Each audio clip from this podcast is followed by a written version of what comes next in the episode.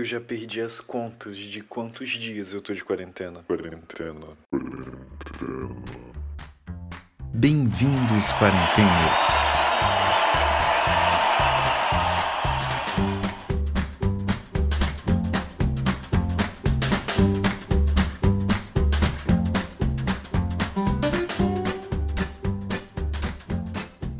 Olá, quarenteners! Está começando mais um podcast em meio a essa pandemia. Eu sou o Francisco. E eu sou o Bruno. E esse é o Quarenteners, um programa do podcast Inutilidades Públicas. Isso aí. Gente, você não hoje... sabe a demora que foi pra sair esse negócio, mas vai lá. Vários ensaios. E hoje é segunda-feira, quer dizer, não é mais segunda-feira, já é terça, dia 2 de junho.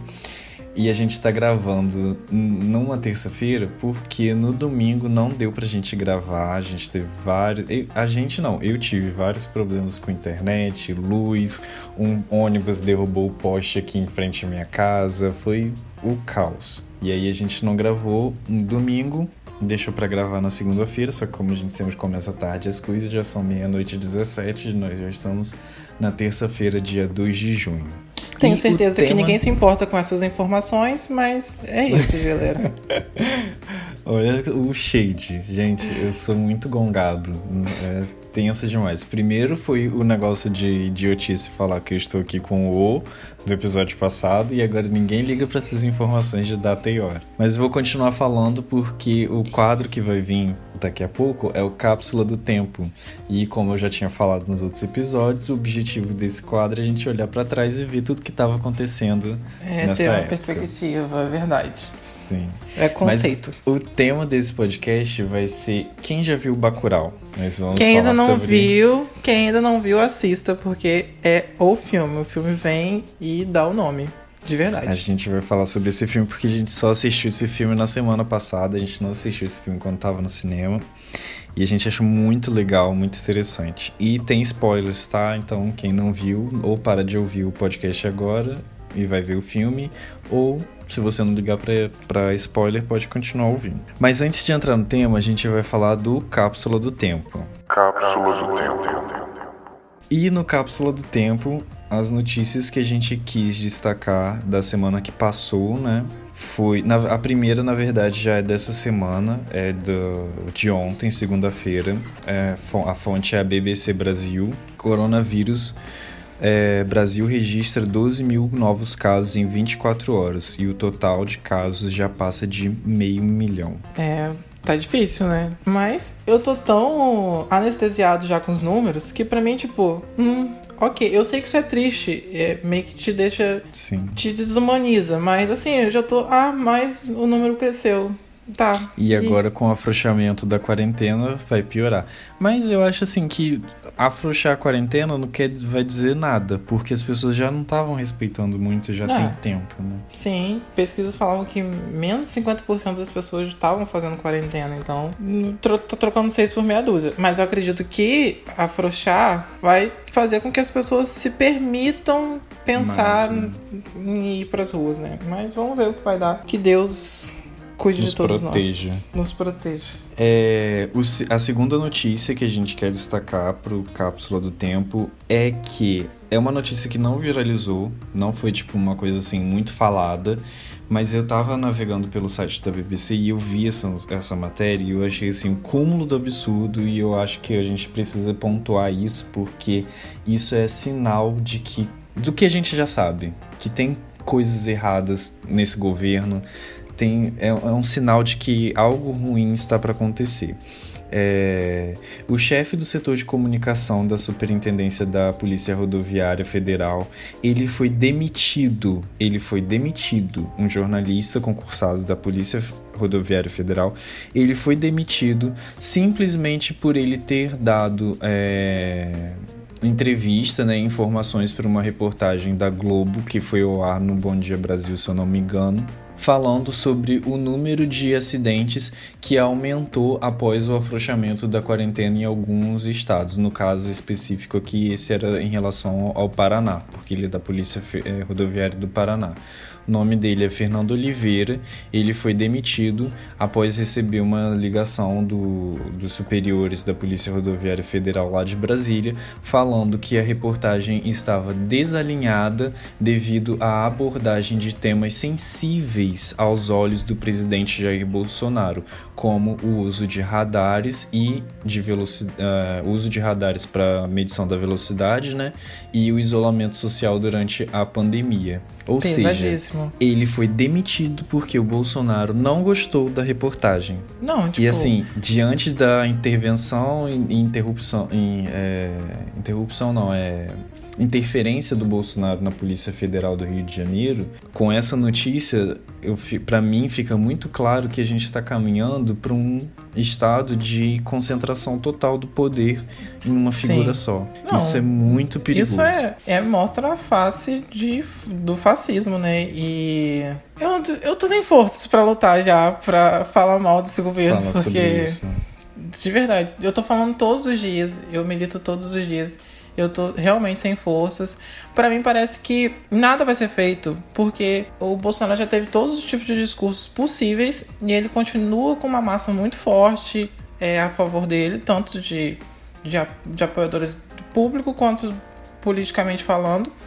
E esses 30% de pessoas, elas não mudam independente do discurso do Bolsonaro. Eu acho que elas gostam desse discurso de raiva, é, eu sinto que esse governo ele se alimenta do caos.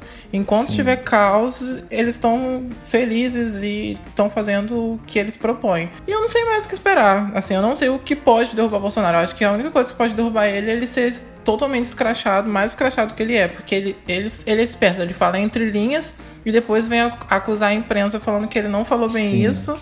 E a imprensa passa como mentirosa para esses 30% de eleitores, né? Então, não tô Sim, desistindo. Muito difícil. E esse caso não é isolado, porque o IBAMA fez uma, fez uma operação lá na Amazônia para coibir é, garimpo ilegal em terras de reserva, de demarcação indígena. E o, o chefe do IBAMA que liderou essa operação, na outra semana ele foi demitido. Pois é, quando, quando não visa os, os, o interesse do presidente do Poder Executivo, parece que já não serve mais. Por exemplo, a Polícia Federal investiga uma pessoa que é contra o Bolsonaro, um político que é contra o Bolsonaro, tipo um governador de um estado, tipo o Whitson aqui do Rio de Janeiro. Parabéns pelo, pelo, pela Polícia Federal ter feito essas atividades. Agora, quando a a, ação da Polícia Federal é contra, é contra aliados dele no poder, tipo a é investigação da fake news. Né? É um absurdo, acabou a palhaçada, não vamos aceitar isso. Então, assim. Tá nítido. Dois pesos, duas medidas. A gente tá eu acho caminhando. que não funciona assim. Pra mim, tá assim, tá nítido aonde isso vai dar. Bom, enfim. Tá bem perigoso, assim. Bem perigoso mesmo. O outro, a outra notícia também que eu quero destacar é em relação a fake news. Um dos filhos do Jair Bolsonaro foi o Eduardo Bolsonaro, postou uma suposta frase atribuída ao Churchill e ele foi imediatamente desmentido. E numa reportagem também da BBC Brasil, eles entrevistaram uma pessoa, um estudioso que, que é especialista no Churchill e ele afirma com todas as letras que o, o Churchill nunca disse essa frase sobre, sobre os fascistas, né? A frase que o Flávio o Eduardo Bolsonaro atribuiu ao Churchill foi: "Os fascistas do futuro chamarão a si mesmos de antifascistas". Ele está fazendo, tentando criticar, né, esse os movimentos e protestos atuais, né? Uhum. Mas é uma mentira movimento. e foi desmentido deslavadamente. Eles tentam descaracterizar qualquer tipo de movimento que seja contra ele ou que ameace o poder que eles têm. É a mesma coisa dessa raiva que esses eleitores do, do, Bolsonaro têm do Supremo Tribunal Federal, que é nítido que ameaça ali os poderes do Bolsonaro e ele quer ser totalmente totalitário e sabe lá Deus para onde a gente está caminhando, que realmente dá um medo, né? A gente não vive numa monarquia, a gente vive numa democracia, então. Sim. É muito perigoso. É... Tá acabando, gente, prometo. A quarta é sobre, claro, né? Eu não poderia deixar de falar isso. É o que aconteceu com o George Floyd, né? Que foi acusado, né, de passar uma nota falsa. Ele foi acusado de passar uma nota falsa num supermercado lá em Minneapolis e a polícia simplesmente matou ele. É, eles abordaram George Floyd com toda a violência possível, algemaram e após ele ter sido algemado e estar sob controle, sendo que ele não demonstrou, não apresentou resistência em nenhum momento, o policial ajoelhou Vídeos sobre o pescoço isso, né? dele né? e o asfixiou, mesmo ele pedindo para respirar. E essa foi a causa de todos esses protestos que estão Sim. acontecendo desde a semana passada lá nos Estados Unidos. Eles começaram no dia 25 de, de. Eles começaram, na verdade, no dia 26 de maio. A morte do George Floyd foi no dia 25 e eles vêm se acontecendo até hoje. Já são sete dias de, de, de, manifestações. Eles começaram lá em Minneapolis, que é onde foi o George Floyd morreu, e se espalharam por vários lugares dos Estados Unidos, como Los Angeles, Memphis, Washington. Na verdade, não foi a, a causa central, né? Na verdade, a morte dele foi o estopim da opressão do povo negro durante anos na, no, nos Estados Unidos, né? Então, acho que o povo negro vê esse vídeo e vê a forma violenta de como a polícia trata a, a população negra foi o estopim, tipo, chega, a gente não aguenta isso mais. Eu já tava é, engasgado. Então, eu acho que o Sim. vídeo foi tipo. E esses protestos eles se assim. espalharam assim. para fora também dos Estados Unidos. Tem, tiveram manifestações em Toronto, Londres e Berlim pela manifestações contra a morte do George Floyd. Tem um, se vocês quiserem, tem um link, não sei até quando ele vai estar no ar, mas no G1 tem um link acompanhando esse Desculpa, G1 não, no Globo News. Tem um link com uma cobertura ao vivo sobre essas manifestações lá nos Estados Unidos. Ele tá no ar até o momento, não sei se ele, tipo, até o final de semana ele vai estar tá no ar, mas tá no site da Globo News. E esse foi o Cápsula do Tempo. Pesadinho, mas infelizmente é o que tá acontecendo, que, que tá tomando conta são Pesadão. os principais acontecimentos, né, da semana passada e dessa semana. 2020 veio com o pé na porta, né, galera? Pois é. Vamos falar de Bacurau? Vamos falar de Bacurau. Boa tarde, amigos de Bacurau.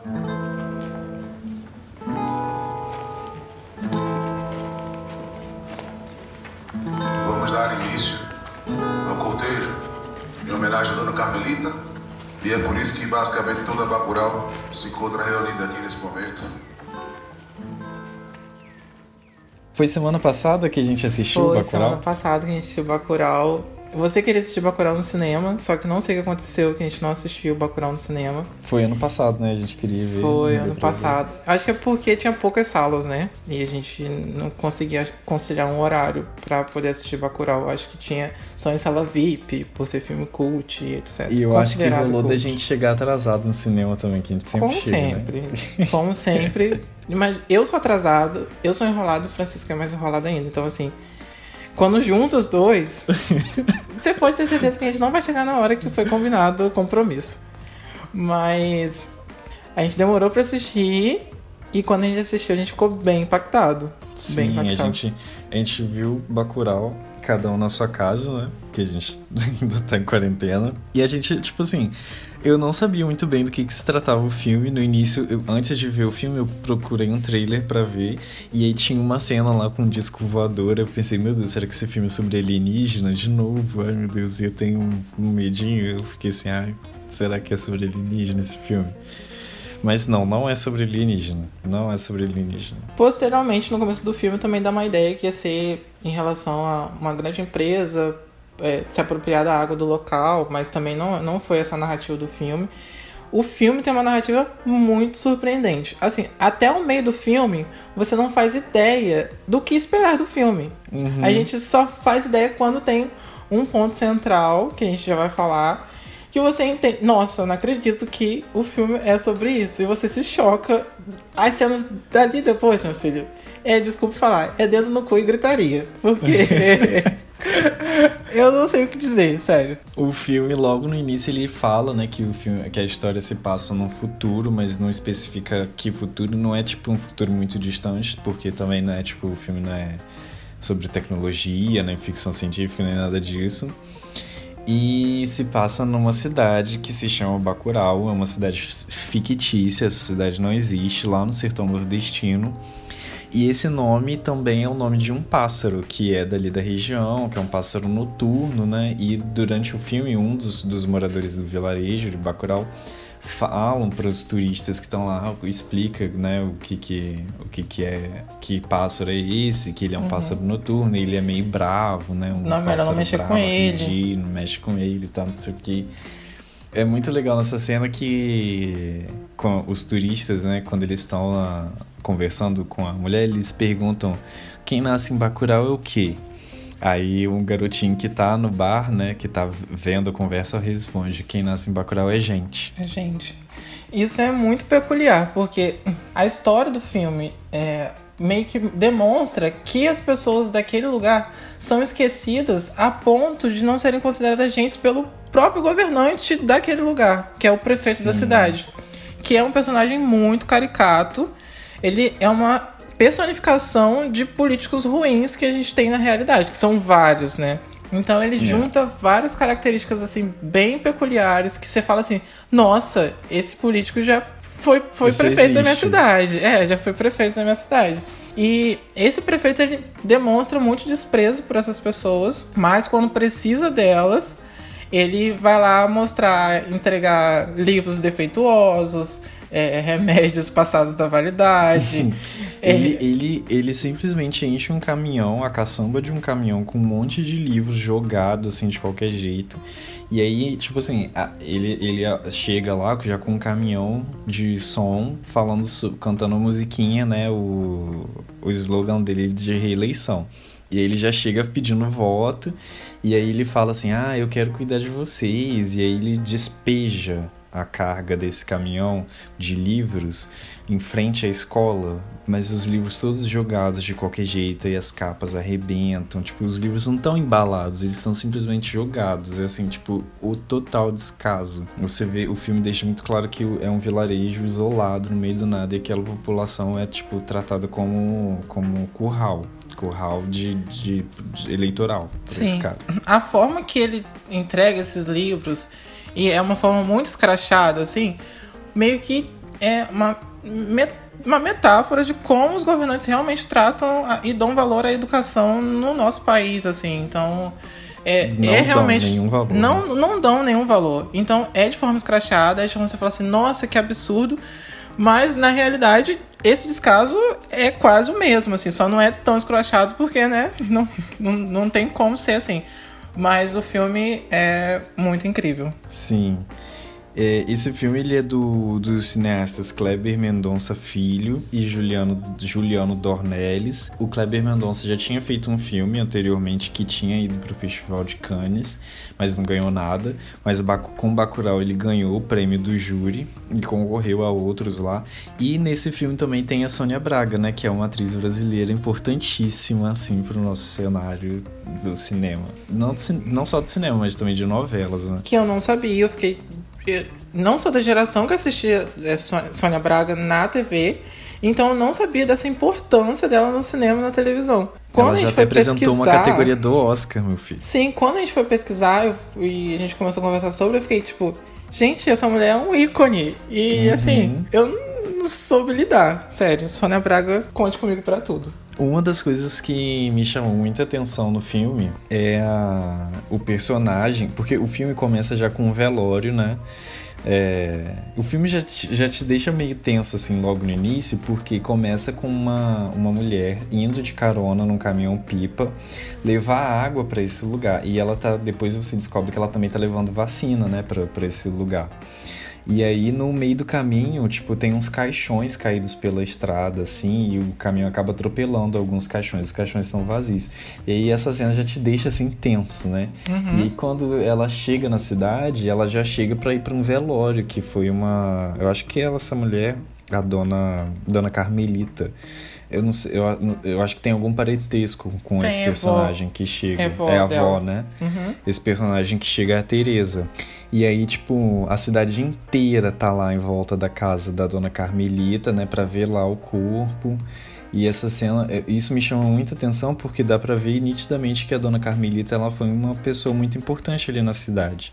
E aí o professor das crianças da cidade, em algum momento ele faz um discurso para os moradores e fala que a dona Carmelita, né, alguns filhos dela se tornaram médicos, outros professores, outros engenheiros e eles estão tipo em outras Pelo cidades, mundo. em capitais, em fora do país, uhum. se tornaram pessoas importantes. E isso ajuda a demonstrar como que ela foi uma mulher importante, né? Tipo, os filhos dela não ficaram ali em Bacurau, eles foram ganhar o mundo, né? E no Sim. final também ela, ela aparece de novo. E aí mostra mais ainda, tipo, ressalta essa, a força essa importância dela, né? Dela, né? De como a, ela era forte mulher, ali no, é. no, no povoado. E o filme começa a desandar quando chega os sulistas pra conhecer Bacurau, né? Pra conhecer Bacurau. Com a intenção de conhecer Bacurau, só que eles tinham uma outra intenção por trás.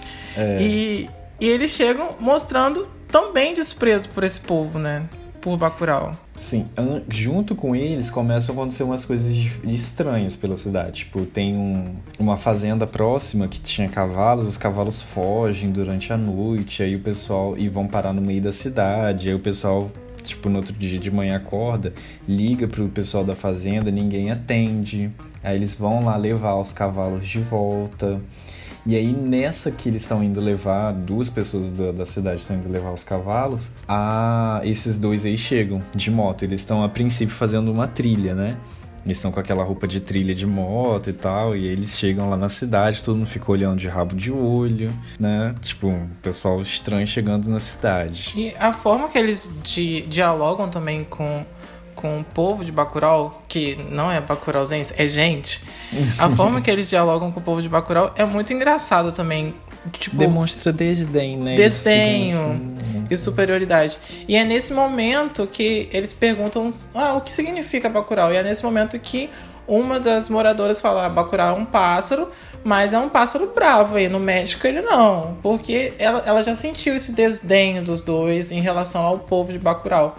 E, e o povo de Bacurau já estava meio preocupado porque estava acontecendo coisas estranhas na fazenda ao lado. Várias pessoas foram Sim. mortas na noite anterior. Então, o que, que esse pessoal está fazendo aqui com esse desdém sobre a gente? Então, pelas nossas vidas. Então, é muito perspicaz que uma criancinha responde, ó, a gente é gente, quem mora aqui em Bacurau é gente. Eu acho essa metáfora muito bonita de como eles se impõem e falam assim, enxergam a gente como algo a mais. A gente não é qualquer merda, qualquer bostinha que vocês estão achando aqui, não. É, eles, esses dois, eles logo se identificam como vindos do sul ou do sudeste, né? Então a gente imagina, eles não falam cidade especificamente, acho que eles chegam a falar, mas a gente logo imagina que é São Paulo ou Rio de Janeiro, né? Que são as principais capitais. E aí você logo vê como que o como que o filme já tá retratando, né, o preconceito com o nordestino, né? Sim. Que é, tipo, muito forte. Assim. Muito, muito forte. Muito forte mesmo.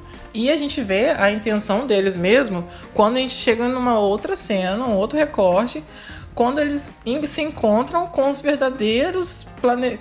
das pessoas que realmente planejam acabar com Bacurau. E é nesse ponto que a gente entende do que se trata o filme. É nesse ponto é. que a pupila dilata e fala: Meu Deus, o que, que vai acontecer aqui? É, porque quando eles saem desse diálogo na, no barco, essa moradora, eles pegam as, a moto e, pegam, e vão para a estrada. E aí eles vão se encontrar com um grupo de estrangeiros, a princípio são americanos, que estão reunidos numa casa lá, tipo, meio próximo ali ao vilarejo, mas que meio que escondido. E aí você percebe que é um grupo de extermínio literalmente é um grupo que veio para matar os cidadãos. Eles, eles é como se fosse o hobby deles. Eles viajam para e vão para lugares inóspitos ou lugares isolados para caçar seres humanos. E o engraçado que eu lembrei de um episódio de Family Guy, que é um desenho no estilo de Simpsons que passava ou passa ainda na Fox. E eles têm um episódio disso.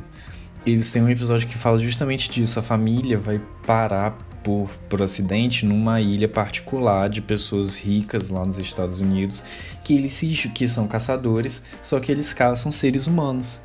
Eles se juntam, levam pessoas para aquela ilha, para pobres, pessoas pobres, pessoas que não que estão à margem da sociedade para caçar essas pessoas. E eles caçam seres humanos. E, e como, tipo, normalmente os Simpsons, né, sempre prevê coisas que acontecem, acabam acontecendo.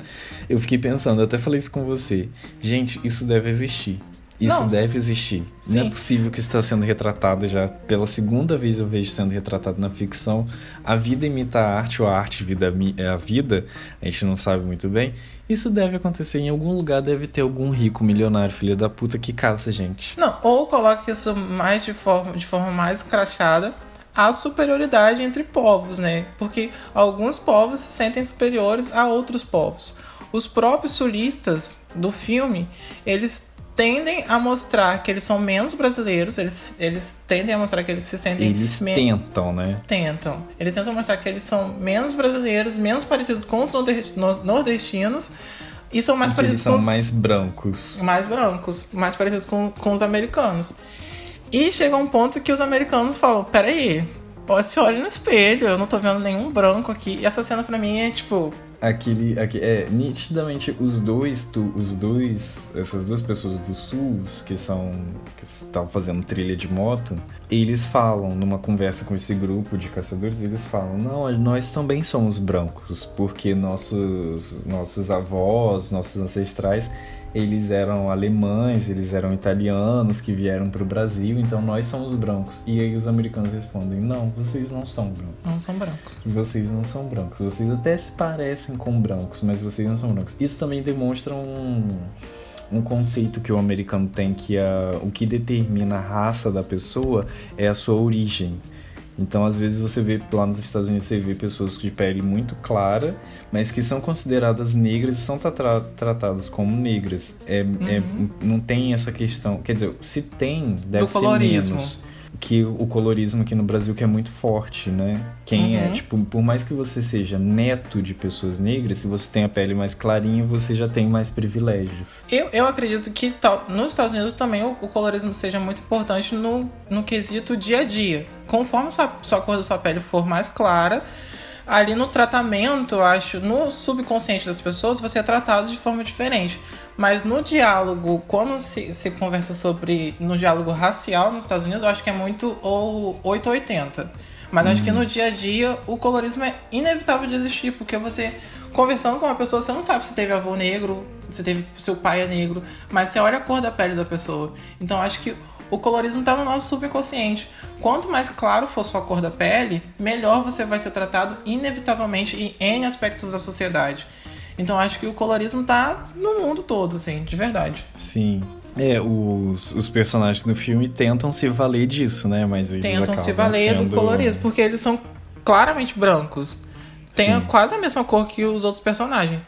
Mas, Mas os americanos. Acabam sendo repudiados. É, acabam sendo repudiados porque eles se acham uma raça superior a desses nativos pobretões que estão em Bacurau. Sim. E aí é, é interessante como a gente vai vendo que o no decorrer do filme, né, é, o, eles vão começando a colocar o plano deles em ação. Então eles cortam a, a, o sinal da, daquela região. Eles usam um aparelho tecnológico lá para cortar o, o, sinal deles. E eles não conseguem mais se comunicar, mandar mensagens uns para os outros.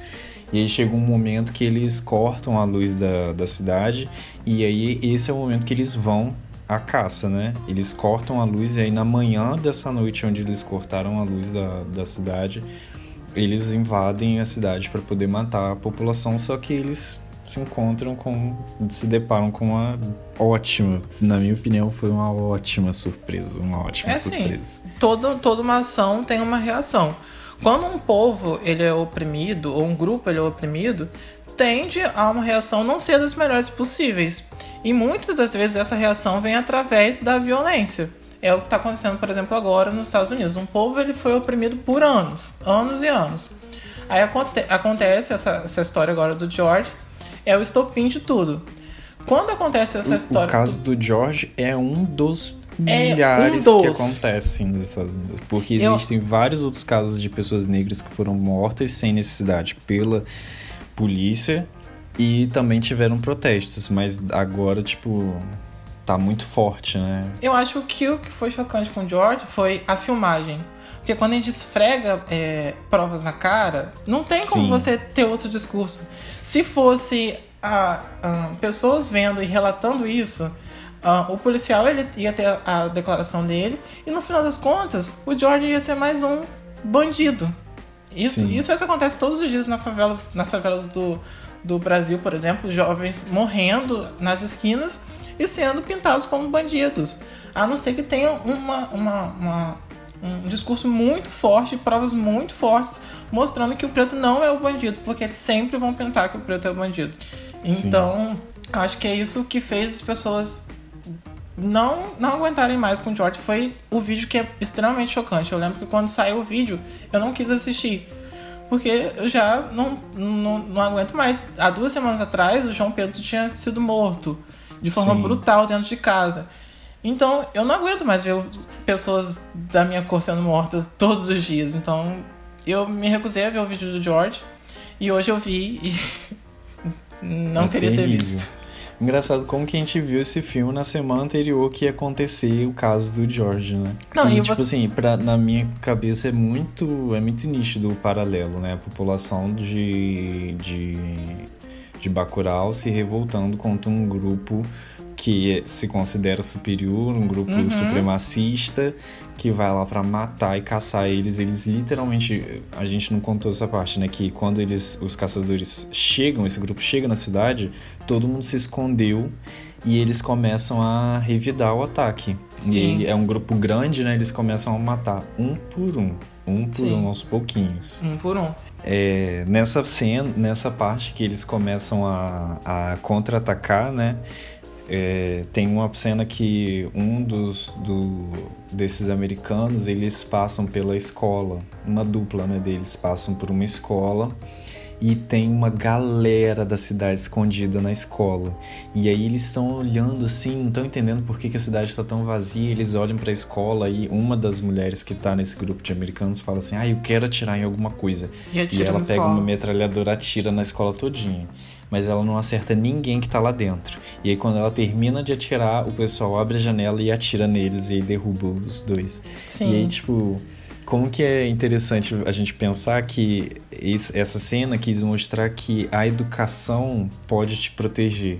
Sim. A educação pode te proteger contra o preconceito, Contra contra, o o sistema. racismo, Uhum. contra, contra o opressor, entendeu? Foi, eu acho que foi muito simbólico isso. Não precisa você retornar de forma violenta. Mas a educação te faz ter argumentos, te faz ser pensante, não faz com que você não seja uma massa de manobra, nem de político e nem de qualquer pessoa que queira te influenciar. Então, quando você se torna um ser pensante, você tem argumentos suficientes para se contrapor a N coisas, por exemplo, fake news. A pessoa pode falar que fulano de tal falou em 1900 e não sei o que, mas se você tiver conhecimento histórico sobre isso, não, meu filho, não falou não, isso aqui Não é falou. fake news. Então, assim, a educação transforma e essa metáfora do filme é muito bonita, muito bonita mesmo. É, quando, assim, as cenas elas vão ficando mais pesadinhas, né? O, o sangue voa. O sangue voa. Se, se você for assistir, se prepara que você vai ver muito sangue. Mas ao mesmo tempo, é. A, pra mim, ao meu ver, é libertador. Porque você fica na torcida pelo povo. Eu confesso que sim, eu fiquei muito chocado de ver tanto sangue, cabeça rolando, gente sendo decapitada. Mas assim, é, você torce pra aquilo acontecer. Chega um ponto que você fala assim, mete a faca dele. É, tipo, é desse, é desse Fogo nível. nos racistas. Fogo nos racistas. Fogo é nos desse nível de verdade. Você quer viver ou morrer? Do you want to live or die? I wanna die. Eu quero morrer. I don't wanna die. Eu não quero morrer. Help. Socorro. Por que, que vocês estão fazendo isso? Why are you doing this? I don't know. Eu I não don't know. sei. Help me, please. Socorro, por favor. My hand. Minha mão. Então é bem libertador. E o que é bonito é que uma das moradoras, quando eles estão limpando é, o museu, depois de toda essa catástrofe, é, tem muito sangue Sim. dentro do museu, porque um dos, dos americanos fo- foi morto dentro desse dentro museu. museu. E ela fala que não quer que algumas marcas sejam apagadas, porque ela quer que aquilo ali seja marcado e seja necessário e mostre a revolução do povo contra esses opressores. E eu achei isso tão significativo, assim, por mais que seja é, dor, que seja sangue, mas Seja violento, né? mostra toda a revolução. Eu achei muito bonito. É, a, a gente não tinha falado isso, mas na cidade, apesar de ser uma cidade muito interiorana, praticamente um vilarejo, eles têm um museu. E aí, em uma das cenas onde eles mostram o museu por dentro, e é interessante que eles ficam o tempo todo falando pros turistas que passaram lá primeiro de moto, os supostos turistas, né, que estavam só ajudando a galera do, da caça. Eles falam: visita nosso museu, vai lá conhecer, não sei o que. E aí, quando eles mostram por dentro do museu, você vê várias. Você vê um acervo de coisas relacionadas ao cangaço. Né? E você vê o link com o cangaço, porque no Nordeste teve muito, isso foi, o cangaço foi muito forte, né? E teve também uma re- representatividade ah, relacionada ao povo, né? A luta do povo e tal. Apesar do, do, do Lampião, né? Que é um do ícone mais conhecido relacionado a esse tema, ser associado a crimes, né? Mas ele também é muito associado ao que é do povo, né? Sim. Ao, a luta do povo. E mostra o orgulho que, que o povo de Bacurau tem da sua história. Tipo, vem conhecer da gente, vem conhecer quem a gente é. Tipo, não vem aqui só explorar a gente, vem conhecer também a nossa história, vem conhecer o que a gente é de verdade. E eu acho muito bacana essa parte do orgulho de ser quem é e da sua história. Sim. E chega no final do filme, uma parte não tão surpreendente, mas eu fiquei surpreso de o prefeito estar envolvido com toda essa essa Sim. essa caça ao povo No de final Bacurau. do filme a gente descobre que o prefeito tinha vendido basicamente o povo de O Bacurau. povo de Bacurau. Porque um dos sobreviventes desse grupo, ele é capturado, ele não é morto, ele é capturado. E aí quando ele tá lá preso, a população tá lá, tipo, né, naquele momento de confronto com ele, o cara tá algemado já, o prefeito chega. O prefeito chega e aí o, o estrangeiro, né, que tá preso lá fala... Tony, Tony, meu amigo, me ajuda. E aí o prefeito Aham. fica, não, eu não te conheço, não sei o quê. E aí a gente descobre que o prefeito tinha vendido a que população. tinha vendido a população. E é, é muito é muito similar com a nossa realidade, né? Porque o que o que mais acontece é politicamente falando, a gente ser vendido para estrangeiros, por exemplo, pré-sal, é, diversas vezes com o leilão, a, a gente vende para empresas de fora. A própria Amazônia é totalmente arrasada todos os anos por queimada para agronegócio. E a gente vê muito isso, por exemplo, o ministro do Meio Ambiente falando que ah, vamos aproveitar que a mídia tá toda focada no Covid-19 coronavírus. e vamos hum, passar a boiada, vamos facilitar aí esses meios aí pra aproveitar que ninguém tá olhando. Se não é nada de errado, por que tem que aproveitar que ninguém tá olhando pra você passar boiada? Porque se, se você quer passar boiada com ninguém supervisionando, alguma coisa de errado tem aí. Se Como você é que- ministro do meio ambiente, você tinha que ter um mínimo de preocupação. como que os políticos e a- as algumas elites, né, ou se não todas, né, se associam a estrangeiros para vender o simplesmente vender o nosso o nosso país. Nossas a gente riquezas, faz né? Não só com coisas materiais ou coisas bens naturais, a gente faz isso até mesmo com a cultura. Nossa Tipo, cultura. a nossa cultura, a gente a gente impõe, importa muita coisa sobrepondo sobre a nossa cultura. Nossa, No linguajar, na- na- no consumo de música. As pessoas do Brasil têm uma síndrome do vira-lata que eu fico chocada, no sentido de tipo, nossa, eu escuto fulano de tal lá do Reino Unido, não sei o quê. Mas vem falar aqui do pagode com desprezo. Que eu fico, meu filho, como assim?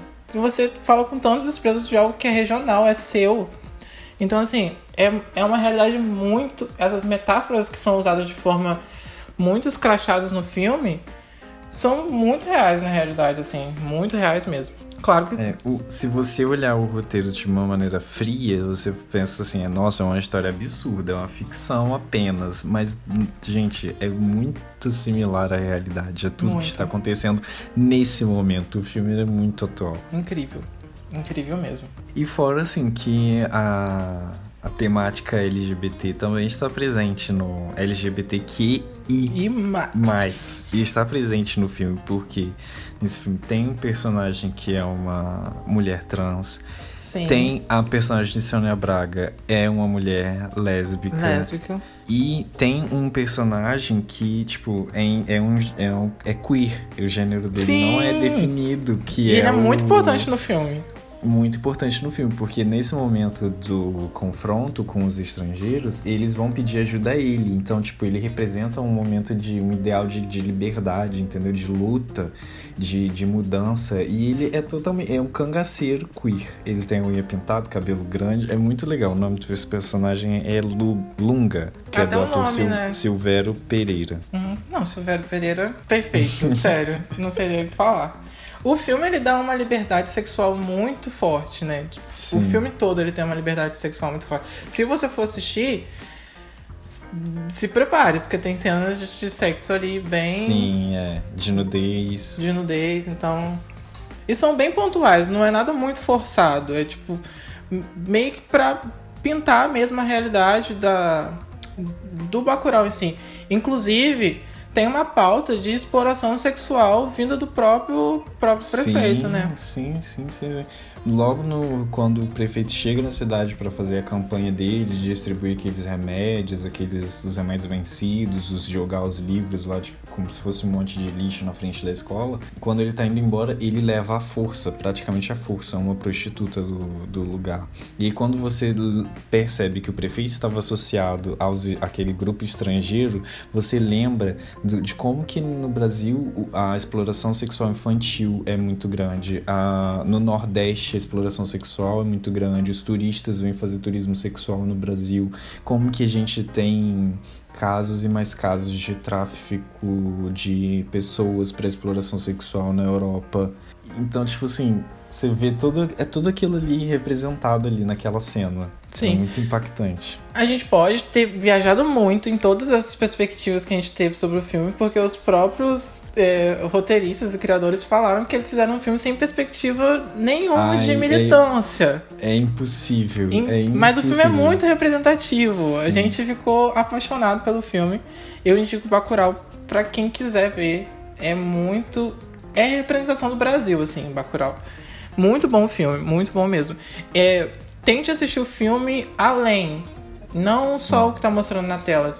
Pense em metáforas. É, é incrível. Principalmente em relação à à- à reação, o levante do povo contra a opressão. E aí você tem diversos recortes para pensar nisso. Nossa, e não tem como, tipo, não lembrar o tempo inteiro do- dos protestos contra a morte do George Floyd, que a gente sabe que não é só contra a morte dele, mas é contra a opressão e a, a morte, o derramamento de sangue de pessoas negras, de todas as pessoas negras que vem acontecendo. Sim. Não tem como a gente não falar disso e não pensar nisso, porque esse filme representa, na minha cabeça, representa o que a gente deveria fazer. A gente deveria Entendi. no Brasil. Fogo a nos gente- racistas real, né? Tipo, Sim, no Brasil a gente deveria fazer isso, porque Entendi. é necessário, sabe? Não, não é questão de. Não é algo vago, não é algo que pô, você pode, tipo, deixar pra lá que vai melhorar. Não, não é. Não, não, não vai melhorar. Realmente, não vai melhorar. Porque é um, é um, é um contexto histórico muito forte. No Brasil, o povo negro ele foi liberto sem nenhum meio de, de inserção social. E essa marginalização tá durando muito, muito tempo. E, e ainda quando tem medidas de, de me- melhora desse povo, ou de, de. Como que eu vou dizer? É, Políticas públicas. sim, políticas públicas para ajudar esse povo. Vem discursos tortos como, ai, cota é esmola, pra mim é mais preconceito com negro, porque negro não é mais inteligente. Pra mim falta no, no, no Brasil, para que todos esses discursos chulos caiam por terra, educação. Porque pra mim as pessoas não estudam história e a gente se torna muito massa de manobra. É, é a ponto de você ligar a televisão e ver manifestação pedindo voto de ditadura militar.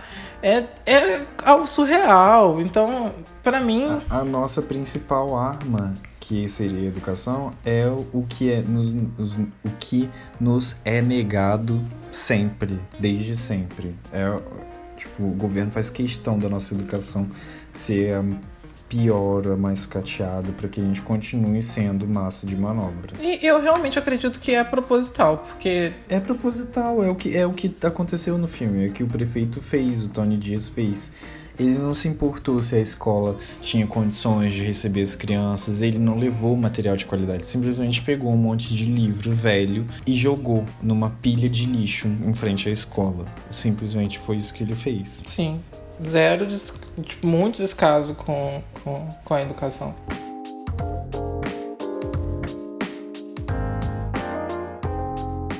Então é isso, galera. Vocês precisam assistir Bacurau. É um filme incrível. Assistam sem venda, sem preconceito, porque vocês vão amar. Eu acho que o Brasil inteiro merecia assistir Bacurau pra entender muita coisa. Sim, assistam e contem pra gente o que, que vocês acharam de Bacurau. Quer dizer, se você não ligar pra spoiler, né? Porque a gente basicamente contou o filme todo aqui.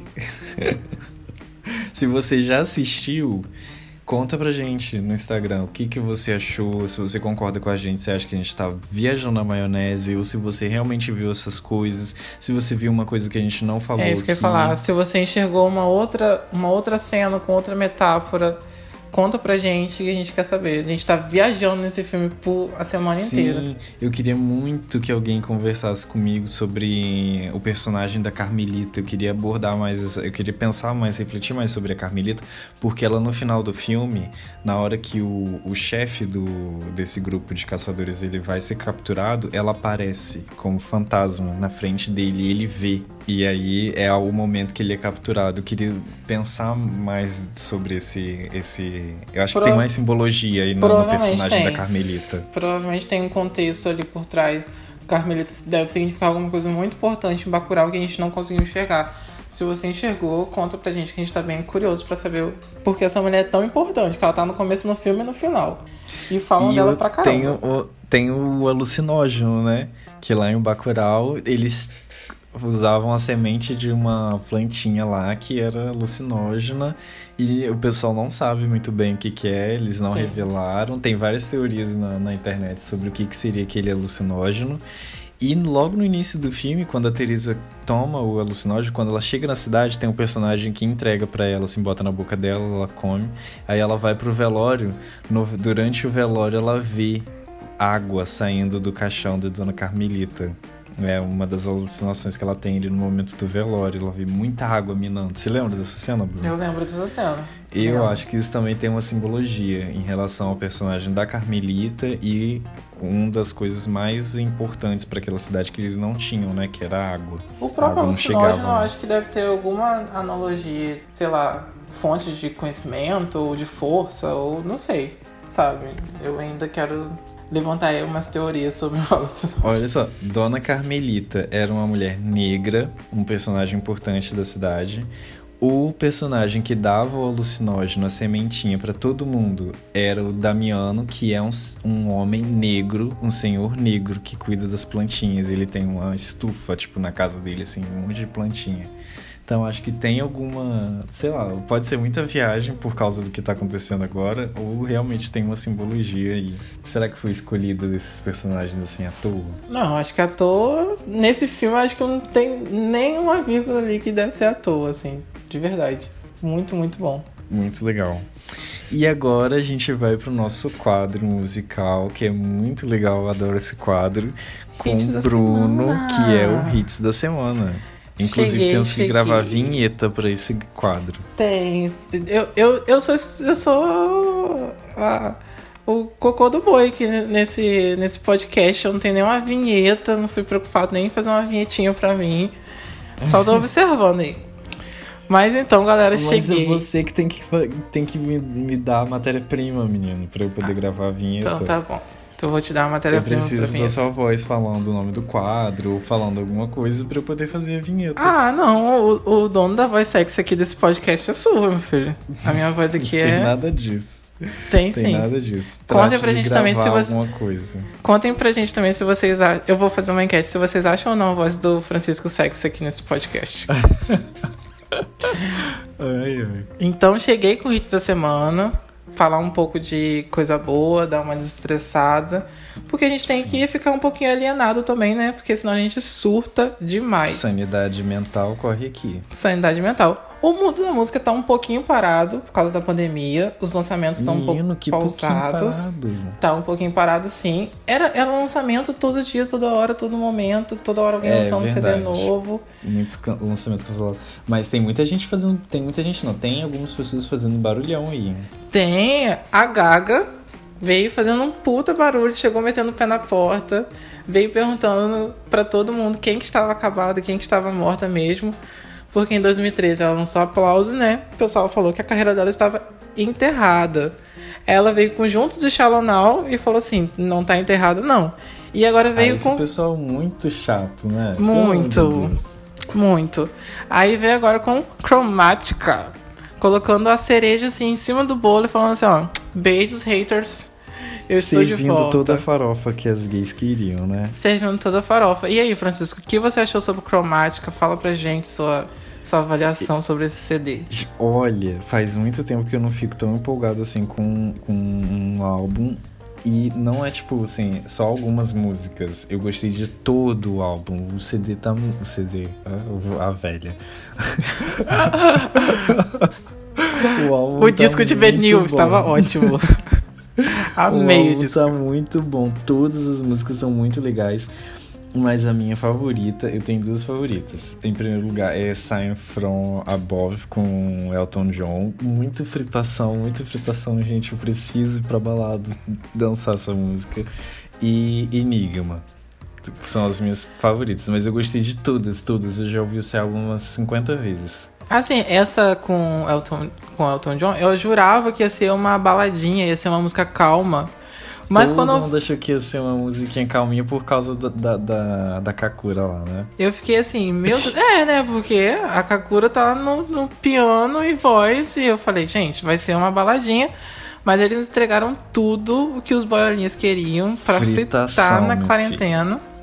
E parece que ela agradou muito a gente mesmo, porque aqui no Brasil, pra falar a verdade, ela teve a maior estreia de um álbum no Spotify Brasil, com 7,6 milhões de ouvintes. Então, começou bem. E o mercado brasileiro não é muito de consumir música internacional, né? Se você olhar o top 50 Brasil, é sertanejo de cima a baixo.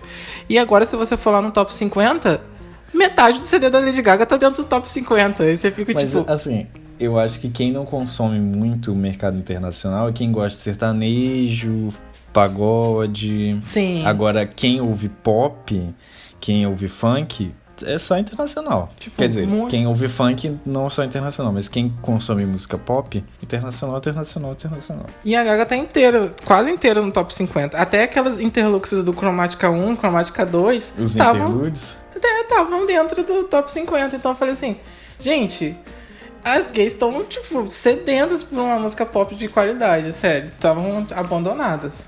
É, porque eu acho assim que é a- o que a gente chama de farofa, né? É a música dançante, com coreografia, com a música muito animada.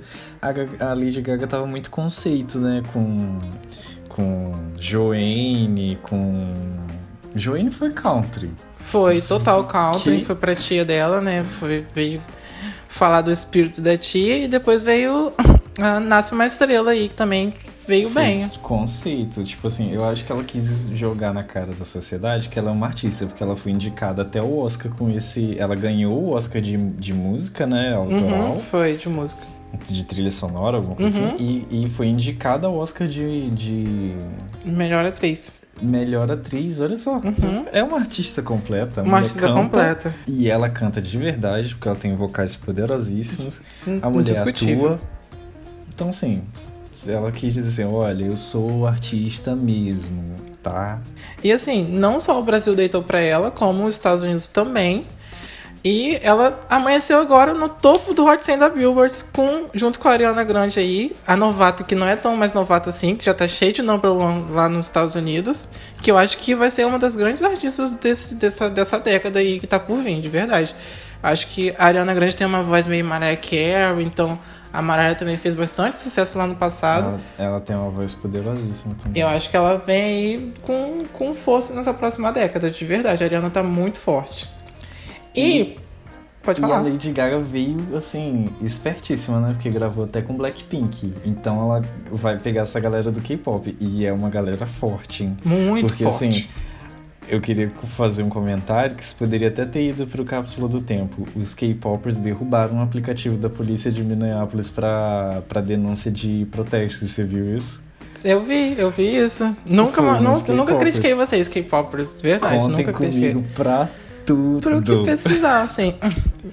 Então, entrando um pouco aí nessa, nessa onda de manifestação nos Estados Unidos, sendo um pouco atual, parece que amanhã no mundo da música também vai dar o nome e vai ter um blackout nos Estados Unidos com as rádios e algumas, alguns aplicativos como o Spotify que vão interromper as, as, as transmissões para chamar atenção para todos esses protestos aí. Tipo, quem tá alienado não vai ficar tão alienado mais escutando música amanhã. Gente, vai ser um boom isso, vai ser um marco histórico. Eles vão parar, as rádios vão parar as transmissões, mas o Spotify vai parar, tipo, vai, Vai ficar fora do ar? parar. Vai ficar fora do ar. Aí eu já não sei Durante dizer. a- o dia todo, amanhã? Durante o dia todo. Gente, isso vai ser muito forte, isso vai ser muito impactante. Aí eu já não sei dizer se as músicas que estão baixadas no celular se vão, se vão poder ser utilizadas, né? Quem usa o modo offline. Aí eu já, no, no artigo que eu li, já não dizia. Mas vamos esperar pra ver como é que vai funcionar. No caso, já é hoje, né? É Que- hoje já. Que a gente já tá no dia 2. Ai, eu queria con- conhecer alguém. Eu vou perguntar a Lívia. A Lívia tá lá nos Estados Unidos. Vou perguntar a ela, Lívia, o Spotify tá como é que tá o? Spotify aí? Tá Eu vou funcionando? mandar mensagem pra ela. não saindo dessa onda aí de manifestação, artistas que não podem ir pra manifestação ali é, ficar de frente estão apoiando as pessoas que estão indo manifestar, como Harry Styles e Katy Perry, que estão doando fundos para pagar fiança de pessoas que estão sendo presas nessas manifestações. Então é uma atitude muito bonitinha, né? Aí, agora colocando um pouco de brasilidade nisso aqui, vou falar que Barões da Pisadinha lançou um EP de regravações que tá, olha, Topper som, muito bom. Tem Chão dos Aviões, tem regravação de música ao vivo. Tá assim, o melhor do, do, do, do forró brasileiro. Ah, vejam o EP, o EP é incrível, tem três músicas, são muito boas. Já escutei, já fritei horrores no meu quarto dançando Barões da Pisadinha. Recomendo pra todos. Bruno, fã inveterado de Varões da Pisadinha. Sou muito fã, gente. Muito fã de Barões Eu da ouço Pisadinha. algumas músicas às vezes também, mas eu não, ouço- não ouço muito, mas tipo, de vez em quando eu pego e ouço tipo umas duas, três músicas e eu, eu gosto, eu acho legal. Eu, eu acho que eu escutei tanto desses dias pra trás que corre risco de eu chegar amanhã, depois da manhã, entrar lá no meu on repeat e tá no número 1, um, se duvidar. no então, meu vai estar Lady Gaga, porque eu tô ouvindo cromática o tempo inteiro. Tô ouvindo É isso aí. Vamos consumir, vamos dar streams, taca, taca streams na lenda, porque a Lady Gaga tá muito tempo fora do pop. E vamos falar com essa Voltou mulher que eu, pop Isso aí, tudo. que o lugar dela é aqui. Esse foi o Hits da semana. Espero que vocês gostem. E semana que vem eu tô de volta com mais novidades do mundo da música. Sim, agora vamos pro Good Vibes. Good vibes. O Good Vibes, eu já falei nos outros episódios, são notícias boas, porque né, a gente não quer ser arauto de tragédia e a gente precisa falar de coisas boas que estão acontecendo, né? Por tirar o foco dessas coisas terríveis que têm acontecido ultimamente. E essa semana, a, uma notícia daqui de Campos, Bruno que, que me mandou, é, saiu no Rural, a Polícia Militar registra um mês sem homicídios na área de Guarulhos. Né? Para quem conhece, está familiarizado com, a nossa, com as notícias da nossa cidade ou é daqui de Campos, sabe que Guarulhos, né, infelizmente, é um bairro perigoso, né? Algumas áreas ali são muito perigosas. Fala, Bruno, você que é mais tem mais Meu país, da eu só causa. queria dizer que eu tô muito orgulhoso que meu país Guarulhos deu nome nessa quarentena, mostrando e respeitando todos. E eu, eu- falando agora sem, sem brincadeira, que é um assunto sério, é, eu espero que essa paz continue mesmo depois de toda essa parada de coronavírus. Eu espero que tenha consciência realmente de que, de que violência não leva a lugar nenhum E que, por mais que seja um bairro pobre, e eu sei que a violência não é culpa das pessoas que moram aqui, é uma coisa muito maior, é de sistema e etc. É, eu espero que as coisas mudem e vamos só, só de notícia boa. Sim, eu vou deixar na descrição do, do episódio os links para essas reportagens que a gente citou aqui, tanto do Good Vibes quanto do Cápsula do Tempo. O segundo Good Vibes é o coral de quase 50 vizinhos surpreende a estrela da música na janela. Ai, Deus. Bom, que, vou explicar vou explicar o que que aconteceu.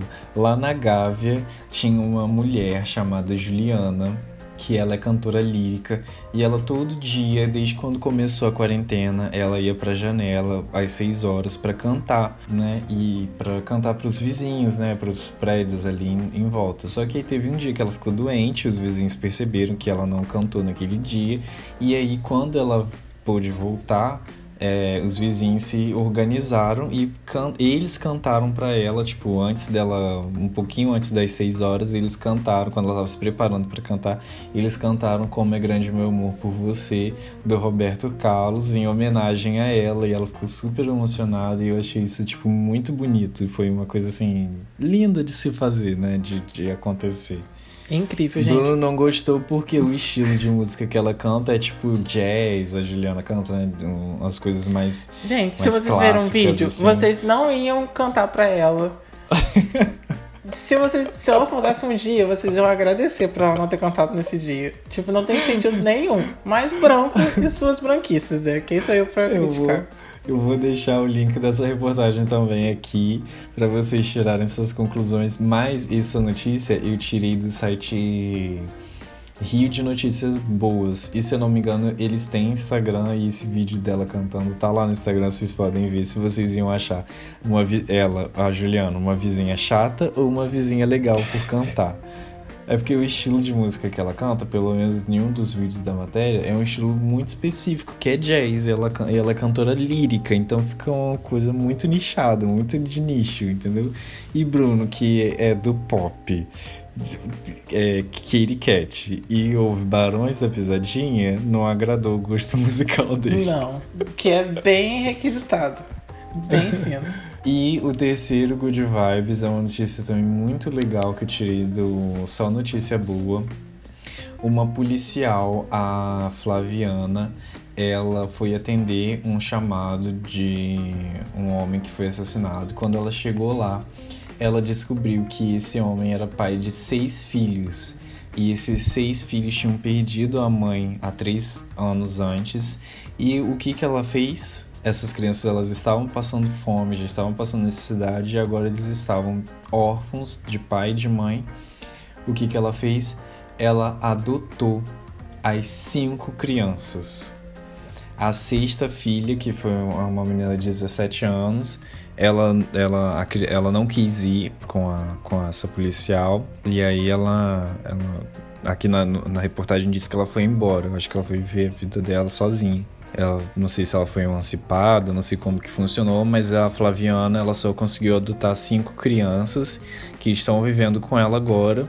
Ela é uma mulher solteira ela na reportagem ela disse que ela não tinha pretensões de ser mãe, mas quando ela se deparou com essa situação, ela se sentiu comovida e adotou os Que cinco. bonito.